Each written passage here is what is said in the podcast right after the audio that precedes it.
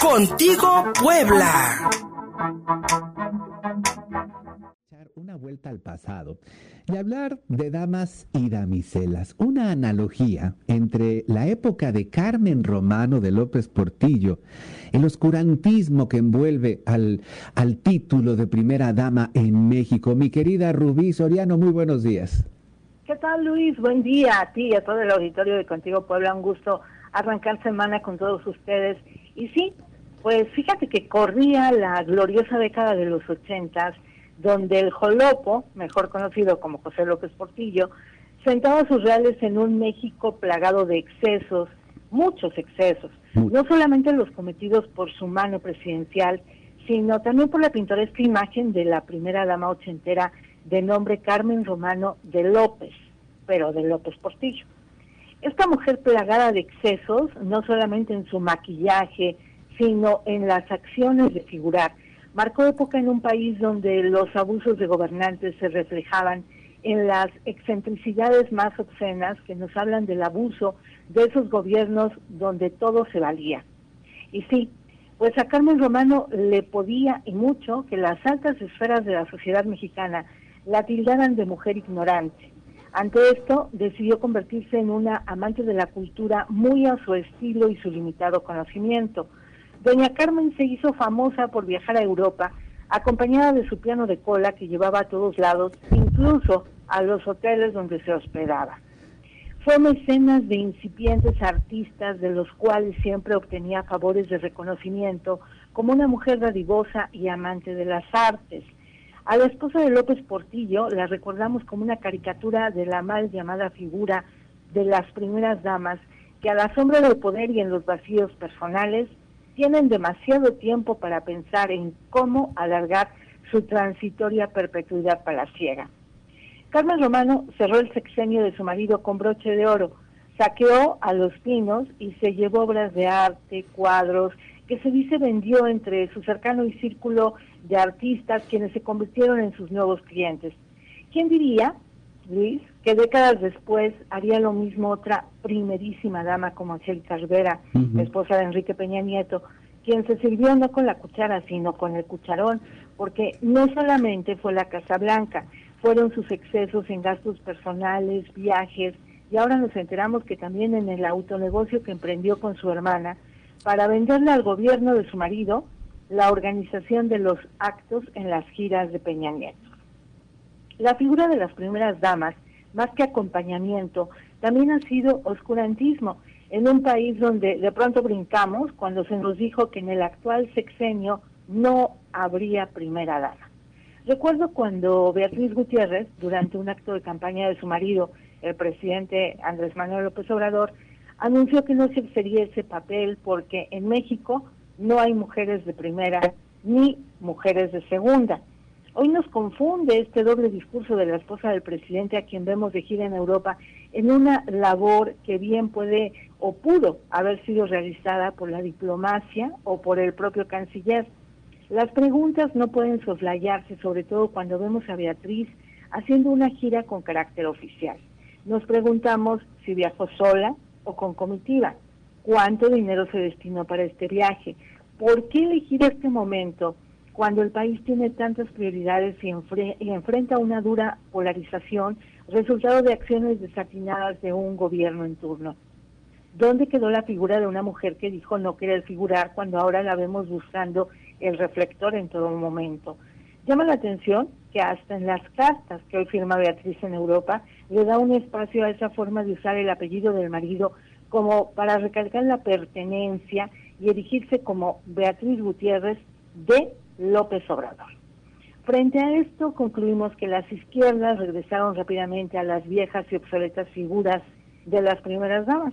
Ni hablar. Así es el poder, Luis, adictivo. No sé qué opinas. Ah, mm, mi querida Rubí Soriano, eh, se utiliza lamentablemente desde que la mercadotecnia política domina las campañas y sobre todo las formas de gobernar en este país. Se utiliza mucho las familias como parte de ese capital, ¿no? Se les muestra y dicen, miren, nosotros somos el ideal de, familia modelo. Y entonces Beatriz Gutiérrez Müller, desde mi, desde, desde mi punto de vista en algún momento, como que representó por sobre todo las campañas de 2012, cuando ya este, fue presentada en público, pues representaba este antagonismo con la entonces esposa de Enrique Peña Nieto, Angélica Rivera, y siempre había una, una cierta comparación de tipo misógino, ¿no? Porque Angélica Rivera, pues en sus fotos de bikini de juventud como actriz y eh, Beatriz Gutiérrez Müller como una doctora, este, una intelectual. También a Beatriz Gutiérrez se le ha formado este tipo de, digamos, de un discurso, de un discurso favorable para la 4T como un ejemplo de, de, lo que este movimiento López Obradorista representa. ¿Es un capital político todavía, Beatriz, eh, mi querida Rubí? ¿Tú crees que todavía sea, eh, vaya, que le beneficie tanto al proyecto López Obradorista como al mismo gobierno federal, que Beatriz Gutiérrez Müller sea exhibida de esa forma, porque en las redes sociales no le fue nada bien, sobre todo ahora en esta visita con el Papa Francisco? Eh, fíjate, Luis, que haciendo como una recopilación de lo que acabas de mencionar. Y regresándome un poco a la campaña del presidente Andrés Manuel López Obrador, me parece que la figura eh, que mostró Beatriz con este marketing social y marketing de masas y marketing intelectual fue muy acertado en su momento porque vimos a una mujer que rompía estereotipos con lo que vimos anteriormente con la llamada gaviota, la esposa de Enrique Peña Nieto. Eh, vimos a una mujer con eh, un nivel académico fuerte, con un poder de oratoria, con ideas muy claras, subiéndose al templete en momentos muy determinados, donde ella le daba todo el foco al presidente y siempre se hacía a un lado porque reiteraba que su desempeño nunca iba a ser el de figurar.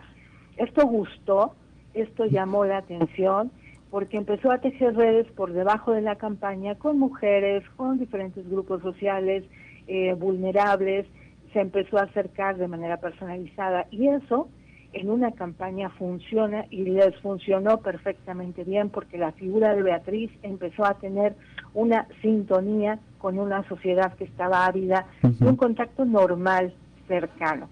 Incluso se habló que en determinado momento Beatriz iba a ser ese puente, que lo fue de manera inicial, entre el presidente y grupos con los cuales estaba confrontado y que de alguna manera ella bajaba la espuma para que se pudieran acercar al presidente. Hoy en día la situación es completamente diferente. Eh, me parece que el poder, los reflectores te ganan y nos olvidamos del marketing, nos olvidamos de la figura que se crea, del producto político que se crea, y es cuando los políticos sacan la verdadera personalidad. ¿Quiénes son? ¿Cómo reaccionan? ¿Qué dicen?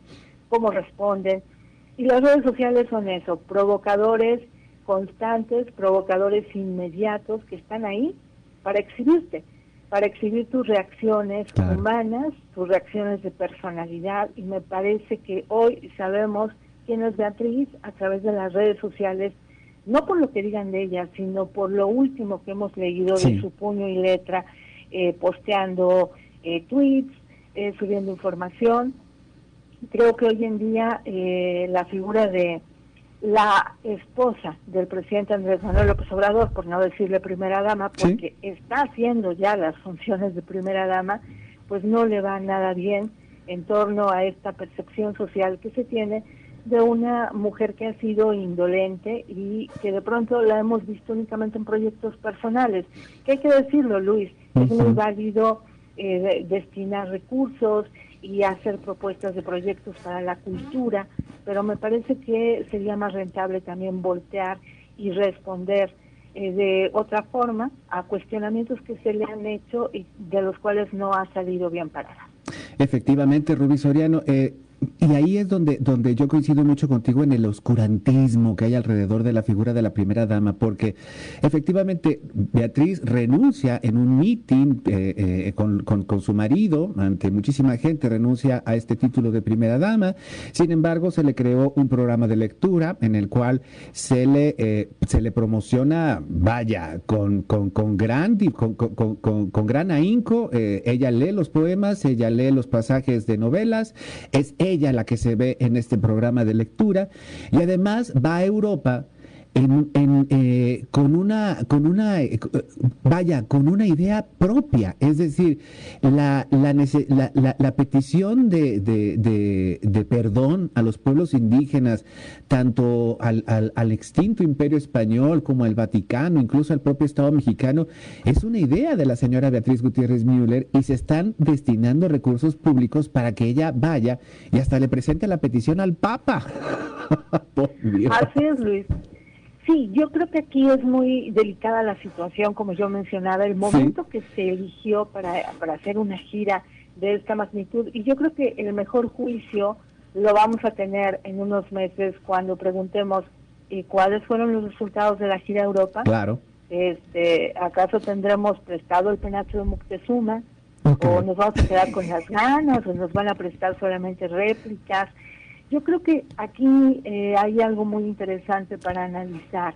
¿Cuál va a ser el desempeño que va a seguir teniendo Beatriz Gutiérrez de López Obrador, que hasta esta parte llama la atención porque nos había vendido la imagen de esta mujer empoderada, esta mujer con un proyecto propio, con un discurso propio, y de pronto la vemos eh, con esta antigua usanza que la verdad, Luis, hoy las mujeres bueno, al menos en lo personal, digo, no usaríamos el apellido del marido, ¿no? no. que es un aspecto de pertenencia. No, es, es, es, sí, es un asunto de propiedad hacia el hombre, ¿no?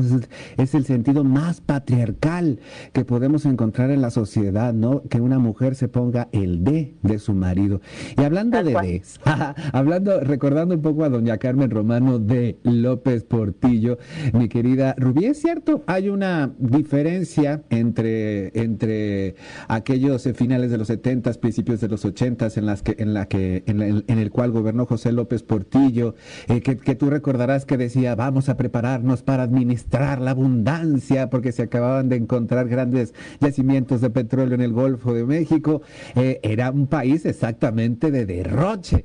Pero podríamos recordar algo positivo de doña Carmen Romano de López Portillo, porque como bien dices, pues se envolvió en este mundo cultural y nos dejó, creo yo, nos dejó un buen recuerdo, el Festival Internacional Cervantino. Por lo menos doña Carmen se llevaba hasta su piano de cola a Guanajuato y por lo menos nos dejó el Festival Internacional Cervantino, que fue una propuesta de ella, mi querida Rubí. Yo creo que acabas de mencionar uno de los mejores aciertos de doña Carmen y creo que ha sido de los pocos, ¿no? De ahí en fuera la anécdota del piano de cola viajando por toda Europa en todos los hoteles y contratando habitaciones para que pudiera entrar el piano de cola, eh, nos llevan a esta imagen de caricatura de los excesos de, de, las mujeres que acompañan a gobernantes. Y digo, nos estamos saltando a muchas más, pero ahí tenemos a Marta Sagún, ¿no? Que también fue una mujer que detrás del presidente Vicente Fox, bueno, pues ella ejercía la batuta, ¿no? Exacto. Sí, realmente hay una, podríamos decir que hay una diferencia entre las, eh, las, las, primeras damas que estuvieron hace unos años con la actual, que podríamos decir la no primera dama. Sin embargo, sin embargo, sí coincido contigo, hay mucho oscurantismo alrededor de su figura y sería necesario que nos la explicaran, que se hiciese más clara eh, y sobre todo que la señora eh, Gutiérrez Müller pues tomara una posición mucho más honesta Dice que no le interesa la política, pero la está haciendo. Entonces, ahí en ese sentido, creo yo que, que sí tiene que haber mayor claridad, sobre todo para los mexicanos, y guardarse, mi querida Rubí. No sé qué pienses tú, porque después de aquella muy mala eh, experiencia de pues negar el apoyo a los niños con cáncer, hoy que se robaron 37 mil piezas para precisamente estos medicamentos, que los padres van a volver a protestar, pues la señora Gutiérrez Viure creo yo que dejó ahí un precedente muy negativo que se lo siguen cobrando ahora en redes sociales. Y no estaría mal que se guardara, ¿no? Yo creo que sí, Luis, a veces hay que dejarse ayudar un poco. Y tengo la impresión de que ella como buena comunicóloga, porque sabemos que bueno, pues tiene obviamente la carrera en, comunicación, está llevando sola su propia comunicación, este y, y hay que mencionarlo, la imagen pública, pero Aquí la recomendación de verdad sería para un manejo de crisis porque no le va nada bien en redes sociales, ese es un hecho. Vemos sí, obviamente los bots y vemos los perfiles morenistas que salen y tratan como de respaldar, pero es apabullante, digamos que la antipatía social que de pronto se está levantando en torno a una figura que acompaña a un presidente que de por sí ya es polémico de por sí ya es polémica. Rubí Soriano, como siempre, encantados de escucharte cada lunes, amiga mía, para quienes te pudieron sintonizar ahora, te quieran encontrar a, través de otras plataformas, tus artículos en otros medios, ¿cuáles son las vías? Nos leemos en Twitter por arroba Rubí Soriano y en plataformas digitales como en YouTube y Spotify como Los Alquimistas del Poder. En Facebook me encuentran como Mediáticos Consult. Muchísimas gracias Rubí, hasta la semana que viene. Gracias, Luis. Hasta luego. Un abrazo.